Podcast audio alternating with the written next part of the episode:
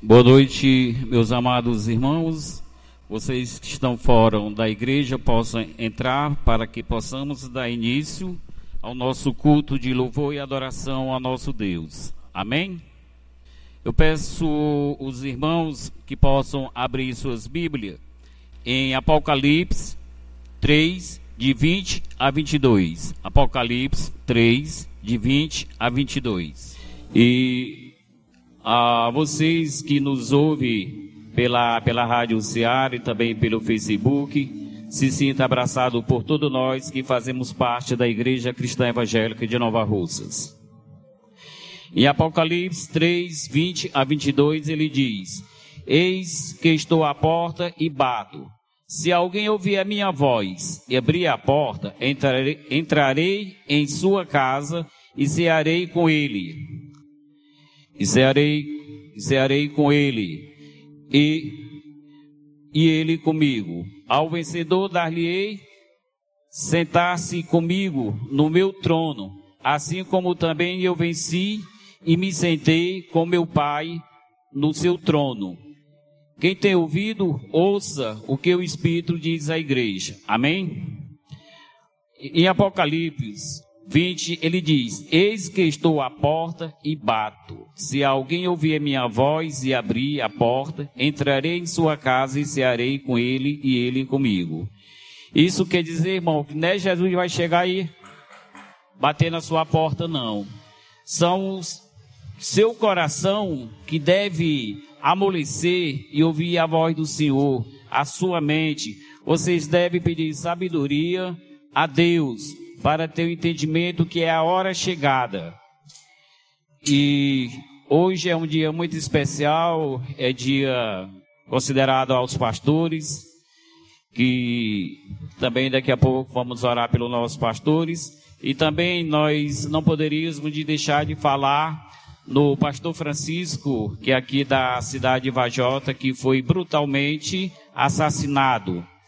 Que peço os irmãos que possam em suas residências orar, não mais por ele, porque sabemos que ele está na glória, e sim pelos seus familiares que ficaram órfãos desse grande homem, segundo eu vi relatos da vida dele. Amém? Ele foi assassinado no Quênia. Ele foi brutalmente assassinado, é, mataram ele dentro do carro e atearam o fogo. Vamos orar. Querido Deus, ó Pai. Nesse dia, meu Deus, tão especial para os nossos pastores, ó Pai. Não podemos também de deixar de falar da família do pastor Francisco, que o Senhor possa fortalecer eles, ó Pai, que ficaram órfãos do, do pastor, ó Pai. Que o Senhor possa fortalecer a sua esposa e seus familiares e filhos também, ó Deus. Que ele não venha desanimar da tua fé, ó Pai. Sabemos que muitos morreram e continuam morrendo, ó Pai, em confessar a Ti como o Senhor e Salvador de suas vidas, ó Pai. Aqui também dessa noite, meu Deus, eu peço por nossos pastores, se eu possa abençoar todos eles aqui, tanto da nossa igreja aqui presente, como o pastor Francisco Irapuá, pastor Robson, os irmãos que estão à frente ali, como o irmão Chiquinho, o irmão Sebastião em Ararendá, ó Deus, fortaleça cada um desses irmãos e que não venha desanimar, ó Pai, que sabemos que devemos confiar em Ti até a sua vinda. Nós te rogamos e agradecemos em nome de Cristo. Amém. Grupo de louvor. Boa noite, amada igreja. Graça a paz do nosso Senhor seja com cada um aqui. Amém. Vamos louvar o Senhor nessa noite, porque Ele é digno e merece ser adorado. E é para esse motivo que nós estamos aqui também, para aprendermos da Sua Santa Palavra. A primeira canção de hoje fala de um momento bem difícil na vida de Jesus, quando ele estava prestes a sofrer a morte na cruz. Mas naquele momento, ele se preocupou em acalmar o coração dos seus discípulos. E ele pediu para eles ficarem calmos, para eles não ficarem perturbados, porque tudo ia acontecer, mas para onde ele ia, ele ia preparar um lugar, para cada um dele, de nós, né? Para cada um deles. E no meio dessas afirmações, ele falou que era o caminho, a verdade e a vida.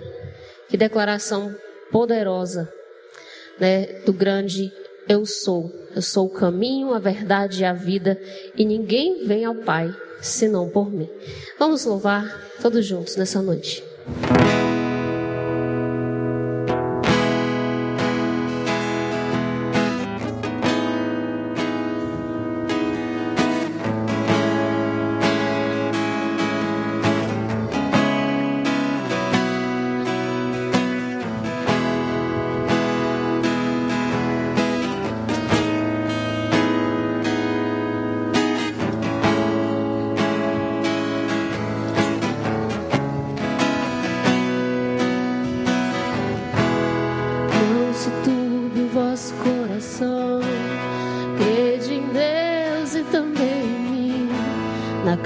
de meu pai há muitas moradas.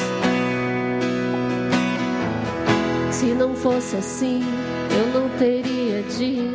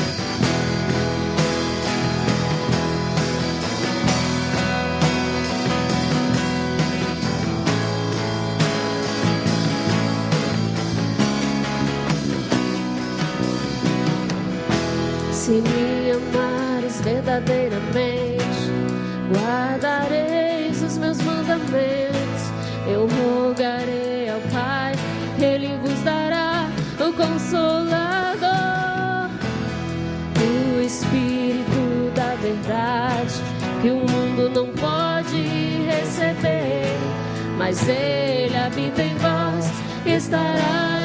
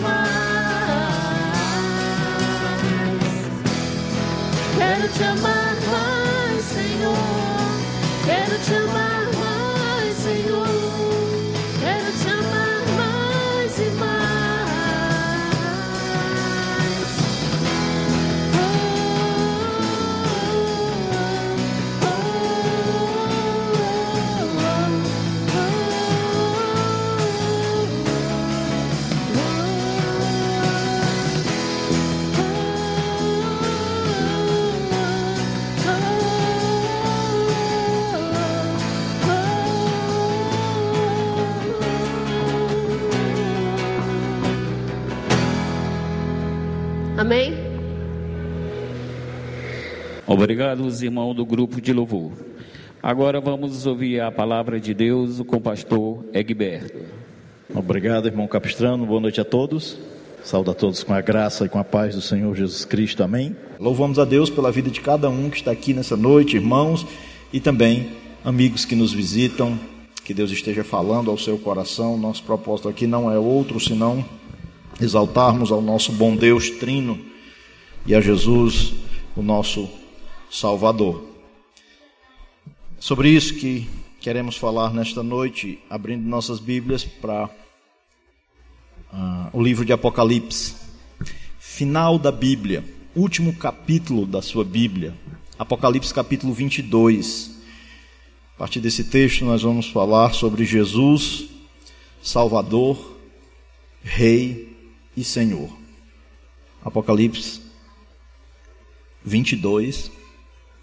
Louvamos a Deus também pela vida dos que estão acompanhando conosco a partir de casa. Hoje estamos transmitindo pela Rádio Ceará e você que está conosco a partir de casa, louvamos a Deus por sua vida também. Apocalipse 22, vamos ler do versículo 13 ao 17. A ênfase nesta noite está no versículo 13. Apocalipse 22, versículo 13 Diz assim, 13 a 17: Eu sou o Alfa e o Ômega, o primeiro e o último, o princípio e o fim. Bem-aventurado aqueles que lavam as suas vestiduras no sangue do Cordeiro, para que lhes assista o direito à árvore da vida e entrem na cidade pelas portas.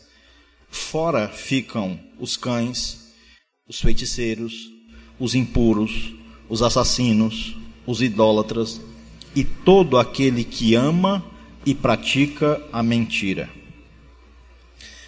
Eu, Jesus, enviei o meu anjo para vos testificar estas coisas às igrejas. Eu sou a raiz e a geração de Davi, a brilhante estrela da manhã. O Espírito e a noiva dizem: Vem. Aquele que ouve, diga: Vem. Aquele que tem sede, venha. E quem quiser, receba de graça a água da vida. Vamos orar? Pai, muito obrigado, Senhor, por Sua palavra santa, viva, eficaz, que nos revela Cristo, o Senhor, o Salvador, o Rei dos Reis muito obrigado, Senhor, por cada vida a quem o Senhor já tem se revelado. Como Deus Salvador que o Senhor é, na pessoa do seu Filho Jesus, que naquela cruz pagou o preço pelos nossos pecados. Nós lhe pedimos, Senhor, e lhe clamamos, ó Pai, que o Senhor também se revele à vida daqueles que ainda não creram, não reconheceram a sua condição de pecadores e a sua necessidade de terem a Jesus e crerem nele como Senhor e Salvador de suas vidas. Isso é um milagre que só o Senhor pode fazer. E nós, como igreja, nesta noite, pedimos que o Senhor assim o faça, falando a corações, com a mesma graça que o Senhor já salvou tantos, continue a salvar vidas, Senhor, para o louvor da Sua glória. Fortaleça a Sua igreja, edifique o seu povo, alimente-nos, ó Pai, com a Sua palavra. É o que nós lhe pedimos em nome de Jesus. Amém. E amém. Esse texto que lemos no final do livro de Apocalipse, é uma revelação que Jesus faz ao seu servo João, o último dos apóstolos vivo. É o último livro escrito, o livro do Apocalipse. E João aqui recebe essa revelação de Jesus Cristo estando exilado na ilha de Patmos como uma tentativa do Império Romano de calar o cristianismo. É, Apocalipse capítulo 1, versículo 19, Jesus manda João escrever as coisas que ele viu nessa visão que Jesus revelou a ele. Ele deve escrever as coisas que são e as que haveriam de acontecer. E aqui no final do livro, em Apocalipse capítulo 22, versículo 13, Jesus vai usar uma expressão que é nesse início do que nós lemos no texto, no versículo 13, eu sou.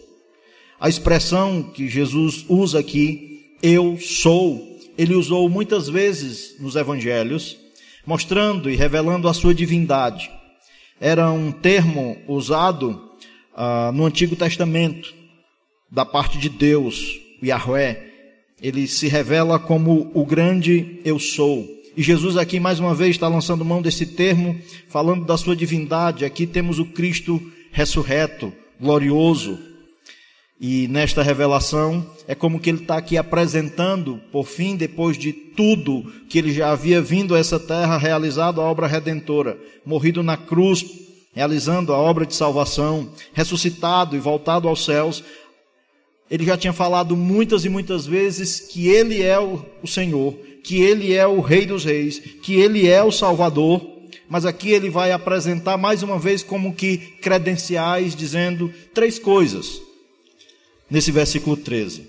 É nisso que nós vamos ah, pegar aqui sobre Jesus sendo o Cristo, como ele se apresenta.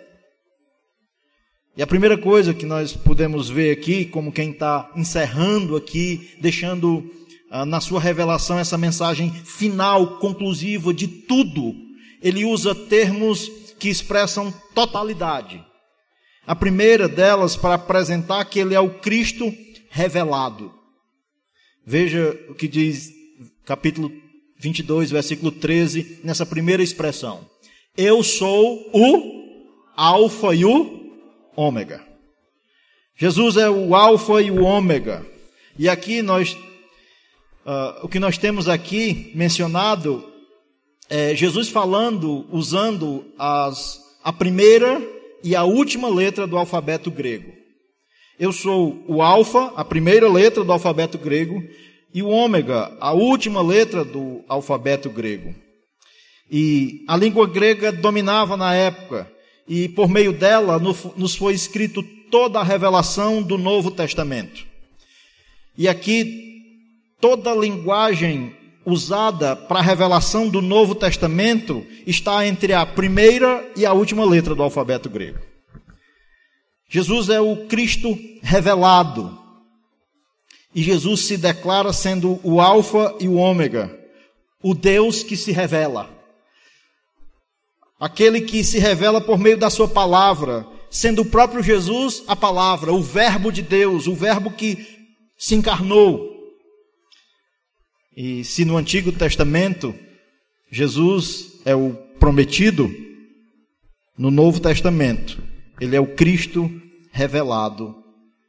A pessoa de Jesus se revelou, se tornando ser humano como nós, sem deixar de ser Deus e tudo que está escrito da parte de Deus a respeito do Filho no Novo Testamento foi, a princípio, em grego. E Jesus usa essas expressões para mostrar que Ele é a soma de tudo, que tudo converge nele, que toda a revelação de Deus na obra redentora está na pessoa do Filho. Ele é o Alfa e o Ômega.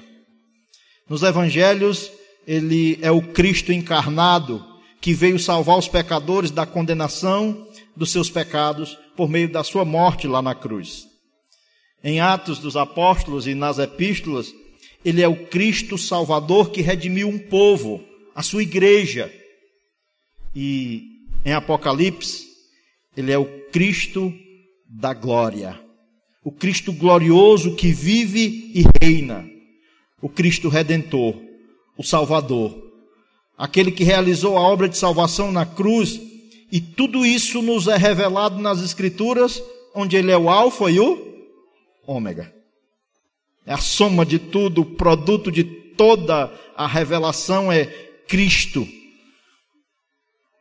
E aquele a quem Deus o quiser revelar como Senhor, como Salvador, será por meio da palavra dele. Ele é a verdade porque a sua palavra é a verdade. Então, aqui Jesus está mostrando quem ele é, nessa, nesse versículo 13, dizendo primeiro que ele é o Alfa e o Ômega, e como quem está dando credenciais finais a respeito de si. Você olhando para isso, você que já creu, para você que já creu, esse é o Salvador. Esse é o seu Salvador. Para você que ainda não creu, esse é o Salvador. Creia nele.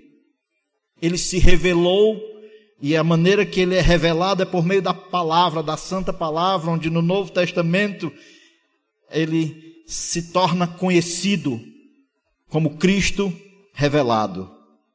Aquele que antes era só o prometido, onde no Antigo Testamento tudo apontava para a vinda do Messias, do Cristo, do Redentor, do Salvador, na pessoa de Jesus tudo isso é concretizado e é registrado no Novo Testamento, sendo ele o Alfa e o Ômega. Também, aqui, nesse versículo 13, nós vemos que Jesus diz: Eu sou o Alfa e o Ômega. E ele diz também que ele é o Senhor, o Cristo, o Senhor de tudo. Eu sou o primeiro e o último. Ele diz: Eu sou o Alfa e o Ômega, o primeiro e o último, o princípio e o fim. É como que para cada uma dessas expressões ou desses, desses termos que ele lança mão, ele está dizendo: Eu sou o Alfa e o Ômega, assim como eu sou o primeiro e o último. Jesus é o Senhor de tudo. Jesus é tanto a causa primária de tudo, como também é a finalidade de tudo. Nós muitas vezes nos perguntamos o porquê do sofrimento, não é? Por que tanto caos? A resposta é o pecado. É a entrada do pecado no mundo. A pergunta subsequente então é: por que Deus permitiu o pecado? Por um propósito eterno estabelecido por Ele mesmo, Deus, cuja causa primária e a finalidade é a glória do Filho, é a glória de Jesus Cristo. Não é satisfazer os meus e os seus questionamentos a respeito dos nossos porquês da vida. O propósito de tudo é Cristo e a glória dele. O Cristo que lá em Gênesis 1 e 1 está presente. No princípio criou Deus os céus e a terra. E Jesus, sendo Deus, entendendo o nosso Deus sendo um Deus trino, Pai, Filho e Espírito Santo, o Filho também está na criação, criando todas as coisas. Mas lá em Gênesis 3,15, depois da queda, Jesus é aquele que já vem sendo o prometido. Ele já vem sendo aquele que é o descendente que viria para ser aquele que destruiria a serpente e que resolveria o problema do pecado, para este ser o único meio pelo qual o ser humano seja salvo. E observe bem a expressão único. Jesus é aquele que veio salvar os pecadores, problema que depois da queda de Adão, da desobediência de Adão em Gênesis 3, afetou toda a humanidade. E João, capítulo, no Evangelho de João, no capítulo 14, versículo 6, Jesus diz: Eu sou o caminho, e a verdade, e a vida. E ninguém vem ao Pai senão por mim. Ele é o Senhor de tudo, o primeiro e o último. A causa tanto primária como finalidade de todas as coisas. É o único Salvador. É o único por meio de quem você pode ir ao Pai, o Deus verdadeiro. Ele é o caminho. Não é um caminho, é o único caminho. Ele é a verdade, não é uma verdade, é a única verdade. E ele é a vida e não é uma vida, é a vida verdadeira, vida eterna. Somente na pessoa dele temos isso e ninguém vai ao Pai se não for por meio de Cristo. E em Apocalipse o que nós vemos? Nós vemos o Filho ressurreto, glorioso. E no final de tudo, Todo o que reconheceu a Jesus estará com ele em glória. Todo aquele que reconheceu que ele é o único Salvador, todo aquele que reconheceu a sua condição de pecador, todo aquele que reconheceu a sua necessidade de Cristo, todo aquele que creu no sacrifício redentor do Cordeiro de Deus, participará da glória com o Filho. Porque Ele é o Senhor de tudo. Tudo está sob o domínio dele. Tudo está sob o controle. Apesar do caos que o pecado trouxe para o mundo, e às vezes, por conta da nossa condição de pecadores, nós olhamos nossa vida e às vezes parece que muita coisa está virando um caos na nossa vida, ainda assim, Ele está no controle de todas as coisas. Mudei de casa esses dias. E mudança é meio que quase um caos. E é interessante, né? Você começa a desarrumar tudo que estava antes meio arrumado. E aí bota tudo em outra casa, e quando você bota tudo na outra casa, está tudo desarrumado, e você começa a botar coisas no lugar, tem todo um processo. E a gente fica se perguntando, meu Deus, como é que pode? Como é que isso aqui vai voltar tudo para o lugar de novo? E às vezes a vida da gente, nós nos sentimos um pouco assim, com as coisas meio fora do lugar. E eu digo por conta do pecado que assola a humanidade e do pecado que tenazmente nos assedia também. Mas ainda assim, independente de qualquer coisa, independente de como está o mundo, independente de como estão as coisas, ele continua sendo o Rei dos Reis, o Senhor dos Senhores, e tudo está sob o controle dele. Aqui nós temos lutas, nós temos desafios, nós temos notícias ruins, nós temos os de repente da vida. Você está bem, está tudo caminhando bem, e de repente algo acontece. De repente uma notícia vem. Mas para os que creram no Salvador Jesus, um dia tudo isso passa. Porque ele é o primeiro e o último, Ele é o Senhor de todas as coisas, tudo está sob o seu domínio e a nossa vida está nas mãos deste Senhor. Aquele que creu em Jesus é alguém que entregou a vida a Ele, para que Ele seja o dono. No Evangelho de João, abra lá para o Evangelho de João no capítulo 10. João capítulo 10. Jesus se apresenta como sendo o bom pastor. Versículo, uh, capítulo 10, versículo 11. Olha o que diz aqui. Eu sou o bom pastor. E olha novamente Jesus Cristo usando aqui pela terceira vez, aliás, pela quarta vez, as expressões eu sou, apresentando a sua divindade. Eu sou o bom pastor. O bom pastor dá a vida pelas suas ovelhas. O contexto que ele está falando é esse, do relacionamento dele com os seus, de um, como de um pastor que cuida das suas ovelhas. E lá na altura uh, do versículo 27, desse capítulo 10, nessa linguagem de pastor e ovelhas, olha o que Jesus diz: As minhas ovelhas ouvem a minha voz, eu a conheço e elas me seguem.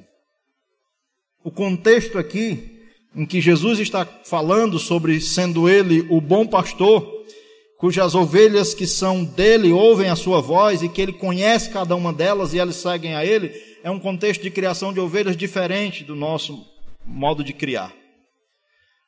Os pastores em Jerusalém e na região da Judéia soltavam suas ovelhas nos pastos, nas campinas, e aquele rebanho grande de ovelhas se misturavam com outras ovelhas que também eram soltas, e as ovelhas se misturavam, e elas comiam juntas. Mas cada pastor que dizia, ovelho, ovelho, ovelho, as ovelhas do seu pastor, elas ouviam a voz, saíam do meio daquele rebanho e o seguiam. Cada ovelha conhecia a voz do seu pastor. E Jesus está dizendo, usando essa essa linguagem para dizer o seguinte: as minhas ovelhas ouvem a minha voz, eu as conheço e elas me seguem. Ele é o Senhor de todas as coisas e ele tem no meio desse monte de gente espalhada pelo mundo, tem ovelhas que são dele. No dia que ele falar o coração das ovelhas que são dele, essas ovelhas não resistirão. Elas ouvirão a voz do seu pastor, seguirão a Jesus, crerão nele e receberão tudo que Jesus providenciou na cruz para que o ser humano fosse salvo. É impressionante como é assim mesmo. É um grupão grande de pessoas caminhando, andando, trabalhando, suando, se desgastando, rindo, sofrendo, brincando, mas caminhando todos rumo à perdição eterna. Mas tem umas que Jesus vai falar com essas pessoas e a estes esses ouvirão, seguirão a Jesus, o bom pastor. E quem crê em Cristo e segue a Cristo, olha o que ele diz no versículo 28. Eu lhes dou a vida eterna. Jamais perecerão. E ninguém os arrebatará da minha mão. Eu lhes dou. A salvação não é algo que é conquistado. É algo que é dado por Cristo. Por isso é graça. Nós não fizemos nada para merecer. Somos pecadores, como qualquer outro que está por aí afora. A diferença é a graça de Deus, que um dia, por meio da sua graça, falou ao nosso coração, ouvimos a voz de Jesus e seguimos a Ele. Cremos nele. E aqueles que creram nele, Ele dá a vida eterna. Isso significa que essa pessoa que é um seguidor de Jesus jamais vai perecer. Não sofrerá o dano do pecado que trouxe condenação. Jamais vai perecer. Agora, olha o que é dito aqui e ninguém as arrebatará da minha mão. Quem está falando isso é Jesus de Nazaré, o Salvador. Aquele que seguiu a Cristo está nas mãos do Redentor, do Salvador, que é o Senhor do universo, que controla todas as coisas, que é Rei e Senhor. Não há nada melhor do que ter a vida nas mãos de Jesus. Em quem está, em que mãos está a sua vida? Ainda está nas suas próprias mãos, você tentando conseguir a salvação por esforço próprio, você nunca conseguirá. Porque a única maneira do ser humano ter vida eterna foi por meio da provisão de Deus em enviar seu filho para naquela cruz sofrer a condenação que nós os pecadores merecíamos. Quem crê em Jesus, segue a Jesus, jamais vai perecer. E ninguém vai tomar você das mãos, porque você está nas mãos, aquele que creu está nas mãos do bom pastor, que cuida das suas ovelhas. E que ninguém toma, e ninguém aqui, no grego é um profundo. Ninguém significa, sabe o que? Ninguém. Nada nem ninguém toma aquele que está nas mãos de Cristo. Nada nem ninguém. Fadiga, luta, Todos nós temos, crente e não crente. Mas a segurança da vida eterna só tem aquele que entregou sua vida a Jesus. E aquele que tem sua vida nas mãos de Jesus, os de repentes da vida não abalam. Porque de repente tudo muda. E aquilo que parecia estar tudo bem, de repente muda mas tem algo que não muda para aquele que está com a vida nas mãos de Jesus. É que ele está seguro pelas mãos do Redentor, do Salvador, do Rei dos Reis, do Senhor dos Senhores. Por isso, um cristão, um seguidor de Cristo, não teme os de repente da vida, que são comuns a todos. Pode vir para o descrente, pode vir para o crente também. A diferença em quem está, em que mãos está a sua vida. Se a sua vida está nas suas mãos, é muito frágil. E se você está nas mãos de Jesus, você tem segurança de ter a vida eterna, de jamais perecer. Os de repente da vida não vão lhe causar desespero. Para os que creram no Senhor, no Salvador, um dia tudo isso vai passar. 1 Tessalonicenses, capítulo 4, versículo 17, o apóstolo Paulo está falando da volta de Jesus para buscar o seu povo. E aí eu vou folhear para 1 Tessalonicenses, capítulo 4, onde lá a palavra de Deus é o seguinte. Versículo 15, eu quero o versículo 17, mas contextualizando a partir do versículo 15, diz assim: Ora, ainda vos declaramos por palavra do Senhor isto. Nós, os vivos, os que ficarmos até a vinda do Senhor, de modo algum precederemos os que dormem. Porquanto o Senhor mesmo, dada a ordem, dada a sua palavra de ordem, ouvida a voz do arcanjo e ressoada a trombeta de Deus, descerá dos céus. E os mortos em Cristo ressuscitarão primeiro. Depois nós, os vivos, os que ficarmos, seremos arrebatados juntamente com eles entre as nuvens para o encontro do Senhor nos ares. E assim estaremos para sempre com o Senhor. Que versículo maravilhoso. O que creu em Cristo para o que creu em Cristo, um dia tudo isso vai passar. E ou vivo ou morto, ele vem me buscar. Um dia, ou vivo ou morto, quem creu no sacrifício do Redentor, realizado lá naquela cruz, vai estar para sempre com o Senhor. Não sofrerá condenação. Jamais vai perecer, porque ninguém arrebata das mãos do Salvador. O Senhor, o primeiro e o último, o dono de tudo, o Senhor que rege a história, desde Gênesis até o final de tudo, em Apocalipse. Ele é o primeiro e o último, presente no primeiro versículo da Bíblia na criação. No princípio criou Deus os céus e a terra. Presente no último versículo da Bíblia. O Redentor vive, é Senhor e Rei. Ele é o Todo-Poderoso. Feliz de quem coloca sua fé e sua vida nas mãos do Salvador. Ele não somente é o Cristo, Senhor de tudo, como também ele é o Cristo glorioso. Vamos lá para Apocalipse 22, final do livro, final da Bíblia, né? Quem estava aqui no domingo passado tinha o DIP, né? Teve o DIP de o domingo da igreja perseguida. E algo me chamou a atenção ali naqueles naqueles vídeos de irmãos que estão na igreja perseguida, é o livro preto. Interessante isso, né? Nós, nós temos aqui no Brasil livro de toda cor, a Bíblia, aliás, de toda cor, com toda, várias traduções e tudo, né? É, maneira como eles identificam a palavra de Deus ainda é o livro preto. Aqui no final do livro, não o preto, mas talvez tem muitas, muitas cores aqui, a capa da minha é cinza mas olha o que Jesus diz no versículo 13: Eu sou o Alfa e o Ômega, o primeiro e o último, o princípio e o fim. Jesus não somente ele é o Cristo revelado, como é o Cristo Senhor de tudo, como também ele é o Cristo glorioso. Ele diz: Eu sou o princípio e o fim. Tudo está sob o domínio dele. Já vimos que ele é a causa primária de tudo e a finalidade de tudo. Mas ele também é aquele cujo nome está acima de todo nome.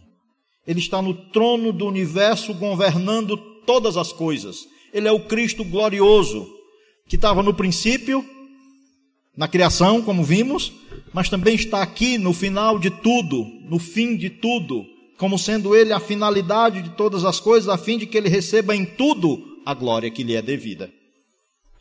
Ele é o Rei dos Reis, o Rei glorioso, que veio a essa terra sim, se encarnou, se tornou ser humano sem deixar de ser Deus, e aqui na terra realizou a obra redentora, morreu lá naquela cruz, mas ressuscitou, e vivo está, sentado no seu trono de glória.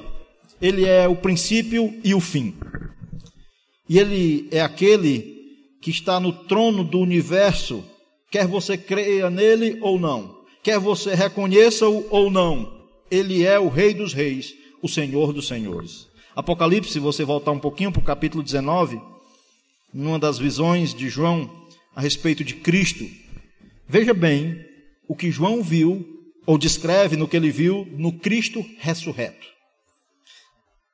Apocalipse 19, versículo 11. João é aquele que viu os céus abertos, teve uma revelação de ver no âmbito das regiões celestiais. Olha o que ele diz, versículo 11: Vi o céu aberto, e eis um cavalo branco. O seu cavaleiro se chama Fiel e Verdadeiro, e julga e peleja com justiça. Os seus olhos são como chama de fogo. A sua cabeça, na sua cabeça há muitos diademas. Tem um nome escrito que ninguém conhece senão ele mesmo está vestido com um manto tinto de sangue, e o seu nome se chama Verbo de Deus. E seguiam-no os exércitos que há no céu. Montado em, nos cavalos brancos, com vestiduras de linho finíssimo, branco e puro. Sai da sua boca uma espada afiada. Para com ela ferir as nações, e ele mesmo as regerá com cetro de ferro. E pessoalmente pisa o lagar do vinho do furor da ira do Deus Todo-Poderoso. Tem em seu manto e na sua coxa um nome inscrito: Rei dos Reis, Senhor dos Senhores. A visão que João tem aqui é do Cristo ressurreto. Do Cristo que um dia veio a essa terra sim, mas aquele que foi crucificado com uma coroa de espinhos na cabeça, agora tem uma coroa de glória com muitos diademas. Aquele que, quando veio essa terra, não tinha onde reclinar a cabeça, agora está sentado no seu trono de glória, governando todas as coisas e o universo. Aquele que foi humilhado na cruz, hoje é o Rei dos Reis, Senhor dos Senhores. Você já entregou sua vida a Ele? Você já o reconheceu na sua vida? Esse é Jesus. Paulo, escrevendo aos irmãos da igreja em Filipos, ele falou da humilhação que Cristo teve ao vir a essa terra, ao se esvaziar da sua,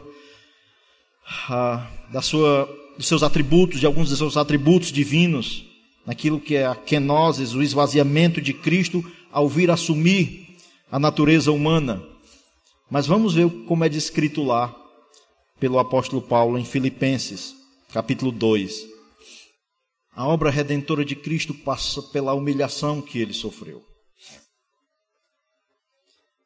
Versículo 5 do capítulo 2 diz: Tende em vós o mesmo sentimento que houve também em Cristo Jesus. Pois ele, subsistindo em forma de Deus, não julgou como usurpação o ser igual a Deus. Antes, a si mesmo se esvaziou, assumindo a forma de servo, tornando-se em semelhança de homens e reconhecido em figura humana. A si mesmo se humilhou, tornando-se obediente até a morte e morte de cruz. A humilhação de Cristo dar-se início pelo fato dele já vir a essa terra habitar no meio de pecadores. Não é somente no momento em que ele foi preso, mas estar aqui, habitando no meio de pecadores, deixando o seu trono de glória para vir aqui a essa terra, já mostra o princípio da sua humilhação. Mas sim, ele sofreu, foi esbofeteado, chicoteado, morto numa cruz, por obediência a Deus, para cumprir o propósito redentor de salvar pecadores como nós. Mas olha o que diz o versículo 9: se você vê a humilhação do redentor, você vê agora a glorificação do redentor. Versículo 9: Pelo que também Deus o exaltou sobremaneira e lhe deu o nome que está acima de todo nome, para que ao nome de Jesus se dobre todos os joelhos, nos céus, na terra e debaixo da terra, e toda língua confesse que Jesus Cristo é o Senhor, para a glória de Deus, Pai. Ele é o Rei dos Reis, Senhor dos Senhores. E um dia todos nos depararemos com ele. Um dia você estará diante desse Rei dos Reis, Senhor dos Senhores. E se você já reconheceu sua condição de pecador e creu em Jesus, você está apenas encontrando o seu Salvador. Aquele que vai lhe dizer: Vinde bendito de meu Pai. Aquele que a quem ele falou, chamou, e este ouviu a voz e o seguiu. O reconheceu como Rei, Senhor e Salvador. Se sim, sua vida está na mão dos Reis dos Reis, do Senhor dos Senhores, do Salvador do mundo. Se não, creia. Reconheça sua condição de pecador. Reconheça que foi por isso que Jesus Cristo veio a essa terra para salvar pecadores. Evangelho de Lucas, no capítulo 19. Lucas, capítulo 19. Conta a história de um homem que encontrou com Jesus. Era Zaqueu, um publicano, um cobrador de impostos, um homem corrupto, desonesto, que cobrava impostos para Roma e cobrava acima do valor devido para ficar parte para si mesmo. Os publicanos eram vistos como extremamente corruptos e pecadores ao extremo, porque eram desonestos, além de tirar do próprio povo para Roma, enriqueciam-se às custas do povo.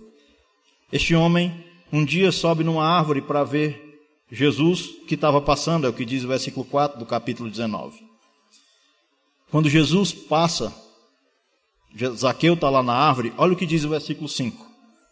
Quando Jesus chegou àquele lugar, olhando para cima, disse-lhe: Zaqueu, desce depressa, pois me convém ficar hoje em tua casa.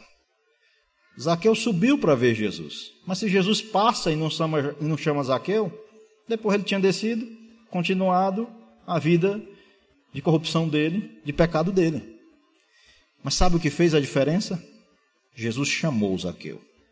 Zaqueu, desce daí depressa. E olha o que diz o texto. Versículo 6: Ele desceu a toda pressa e o recebeu com alegria. Versículo 7: Todos os que viram isto murmuravam, dizendo que ele se hospedara com um homem pecador. Entre mentes, Zaqueu se levantou e disse ao Senhor: Senhor, resolvo dar aos pobres a metade dos meus bens. E se em alguma coisa tenho defraudado alguém, restituo quatro vezes mais. Então Jesus lhe disse: Hoje houve salvação nesta casa, pois que também este é filho de Abraão. E olha o que ele diz no versículo 10: Porque o filho do homem veio buscar e salvar o perdido. Jesus veio buscar e salvar o perdido. Aquele que reconhece a sua condição de pecador, de que por conta do seu pecado está separado de Deus, e reconhece a Jesus como Senhor e Salvador, foi estes que ele veio buscar. A estes que ele tem o propósito de salvar, ele vai chamar pelo nome dessa pessoa. Ele vai fazer um chamado na vida dela, como fez na vida do Zaqueu, como fez na vida de muitos aqui. E essa pessoa vai ouvir a voz do seu bom pastor. Se ela é ovelha de Cristo, ela vai ouvir a voz e vai seguir a Jesus. Sabendo que tem, sim, custos, tem coisas a serem deixadas para trás no seguir a Jesus, mas sabendo que tudo que é deixado para trás não se compara à glória que em nós há de ser revelada não se compara a tudo que Jesus preparou naquela cruz para aqueles que creram nele. Se você ainda não creu, creia. Por quê? Vá lá para o capítulo 22 para nós concluirmos. De Apocalipse 22. Versículo 14 diz assim: Bem-aventurado aqueles que lavam as suas vestiduras no sangue do Cordeiro, para que lhes assista o direito da árvore da vida e entrem na cidade pelas portas. Creia em Jesus, porque é bem-aventurado aquele que reconhece a sua condição de pecador e lava as suas vestiduras no sangue do Cordeiro, o sangue derramado na cruz para remir o pecador, para tirar os pecados do mundo. É através do sacrifício de Cristo derramando seu sangue lá naquela cruz que o ser humano pode ser salvo, porque ele é limpo pelo sangue de Cristo dos seus pecados, é purificado pelo sangue de Cristo porque lavou as suas vestiduras no sangue do Cordeiro.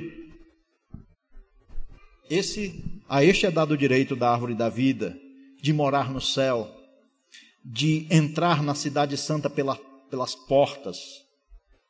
Agora, cuidado, porque ficam de fora alguns. Versículo 15. Ficam de fora os cães, os feiticeiros, os impuros, os assassinos, os idólatras e todo aquele que ama e pratica a mentira. Essa gama relacionada aqui, nesse versículo 15, não é que só essas coisas é que são pecado. Todo pecado condena o ser humano. É que tudo isso aqui é resultado da condição do ser humano de ser pecador, da condição do ser humano de viver na mentira. Há uma verdade. E a verdade é Cristo. A verdade revelada na Santa Palavra, revelada no Evangelho de Jesus Cristo. Fora ficam os cães. Eu acho interessante essa expressão. Os cães era como os judeus chamavam um não judeu. Era uma maneira que eles se referiam a um gentil, um não povo de Deus. Mas eu acho muito interessante porque quando você vê um, uma cachorra assim no cio, vários cachorros estão atrás dela. Um tempo depois, a cachorra aparece grávida, com um monte de filhotes. Eu lhe pergunto: quem é o pai? Não sabe, é muito cachorro, que ela andava com ele. Era assim que os judeus se referiam a um gentio, como um cão vira-lata, de rua, para dizer que eram como pessoas que não têm pai. E de fato, de fora vai ficar aqueles que não têm a Deus como pai. Mas tem como você ser filho de Deus, e a única maneira é por meio de Cristo. Evangelho de João, no capítulo 1, olha o que diz o versículo 11. Evangelho de João, capítulo 1, diz que Jesus, versículo 11 diz que Jesus veio para o que era seu, e os seus não o receberam. O povo judeu crucificou Jesus não reconheceram ele como Senhor, como Messias, como Salvador, mataram ele. Mas era assim que Deus salvaria a humanidade.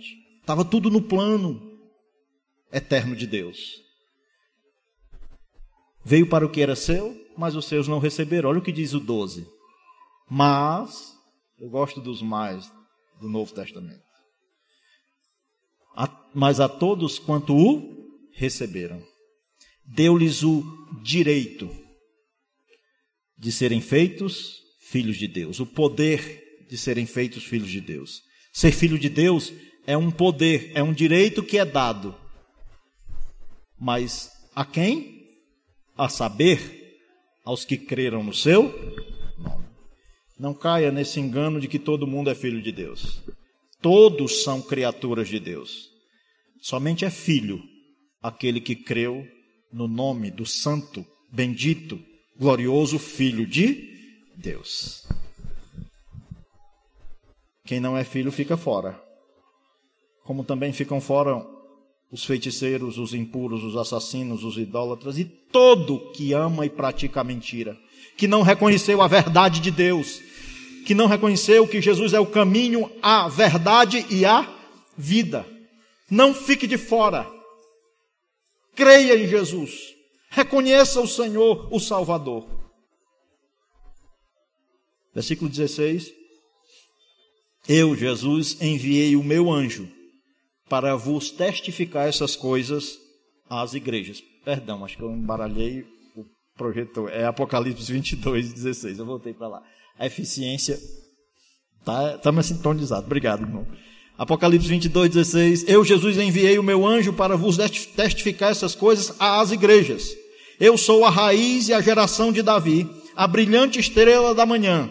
O Espírito e a noiva dizem: Vem. Aquele que ouve, diga: Vem. E aquele que tem sede, venha. E quem quiser, receba de graça a água da vida. Jesus vem. Ele vai voltar o Rei dos Reis, Senhor dos Senhores, voltará para buscar os seus. Quem são os seus? Aqueles que ouviram a voz do Senhor. Você já creu nele? Se sua vida está nas mãos do Rei dos Reis, do Senhor dos Senhores, do Salvador do mundo, se alegre. Porque em meio às lutas e desafios da vida cristã, você já tem assegurado por Deus, através do sacrifício de Cristo, a vida eterna. Se você ainda não creu, creia, porque ele vai voltar para buscar os que creram. E quem quiser, receba de graça da água da vida. Jesus é o único que pode saciar a alma humana. O trabalho, o casamento, a família, bens, têm sua importância, mas não são essas coisas que resolve o problema do pecado. O ser humano não pode se preencher em pessoas, em coisas, nada dessa terra. Mas ele só será preenchido em Jesus Cristo, porque ele é o único que faz a religação entre o ser humano pecador e Deus. Porque ele disse: Eu sou o caminho, a verdade e a vida. E ninguém vem ao Pai senão por. Talvez a sua pergunta é: Mas eu preciso crer em Jesus? Precisa porque quem crê no Filho tem a vida eterna. João 3,36, olha o que diz, para finalizar, João 3,36. Por isso, quem crê no Filho, não é talvez tenha, Não é pode ser que tenha. Não é se alguma coisa tem, não. Quem crê no Filho tem a vida eterna. Agora, todavia, o que se mantém rebelde contra o Filho não verá a vida. Mas sobre ele permanece a ira de Deus. Você precisa crer, porque todos somos pecadores. E a única maneira de se ter vida eterna é crendo no Filho. Vamos orar? Agradeça a Deus pela graça dele se você já o reconheceu como Salvador. Se você já recebeu de graça essa água da vida, você não queira se saciar agora em outras coisas, em pessoas, em pecado, em nada que não seja Cristo, porque Ele é o único que vai satisfazer sua alma. Se você já creu em Cristo, continue a se satisfazer nele. É a única maneira de você estar realmente satisfeito, pleno. Mas se você ainda não creu, creia, para que você tenha vida eterna. Senão, sobre estes permanece a ira de Deus. Enquanto a igreja ora, eu convido você a orar, você que já reconheceu a Cristo. Agradeça a Deus. Você só creu por conta da graça de Deus que lhe alcançou. Agradeça a Deus por essa graça, por essa maravilhosa graça que é na pessoa de Jesus. Mas nós pregamos essa mensagem maravilhosa de Jesus Cristo. E se alguém ainda não creu, mas reconhece a sua condição de pecador, entende que hoje é o dia de você crer em Jesus como Salvador, de você reconhecer como Senhor da sua vida, faça isso. Se o Espírito Santo falou ao seu coração, não por uma emoção, não há nada num ser humano que convença o outro da sua necessidade de Cristo, mas tem um que convence, é o Espírito Santo. E se nesta noite você está sendo convencido da sua necessidade de Cristo e deseja reconhecê-lo como Senhor e Salvador de sua vida, fique de pé, venha até aqui e diga: Eu quero reconhecer nesta noite a Jesus como meu Senhor, como meu Salvador. Eu entendi que eu sou pecador e que um dia ele vai voltar para buscar os que creram nele. Jesus fala a corações. E aqueles que são dele, que são ovelha dele, ouvirão a voz dele. Alguém reconhece a Jesus nessa noite e deseja declarar publicamente isso, senão, nós vamos orar. Glória a Deus. Vem aqui à frente. Nós queremos orar por você. Que bom que coisa boa. Esse é o Tauan. Quem vem aqui aos domingos vê que o Tauan tem vindo muitos domingos aqui. Ele já tem ouvido o Evangelho, não é, Tauan? Já. Você já tem ouvido que Jesus é o único Salvador. Sim. Também já deve ter ouvido muito por aqui dizer que todos nós somos pecadores. Você reconhece que é um pecador? Com certeza. Com certeza. Mas quer receber de graça essa salvação que emana da cruz de Cristo, reconhecendo Ele como Senhor e Salvador publicamente nesta noite? Sim. Amém. Glória a Deus. Deus abençoe Tauan. Tem mais alguém que Jesus está falando ao coração e quer ouvir a voz de Jesus? Reconhecer a Ele como Senhor, como seu Salvador, também como Tauan está fazendo? Vem aqui. Não se envergonhe de Cristo. Ele não se envergonhou de você morrendo naquela cruz. Vamos orar?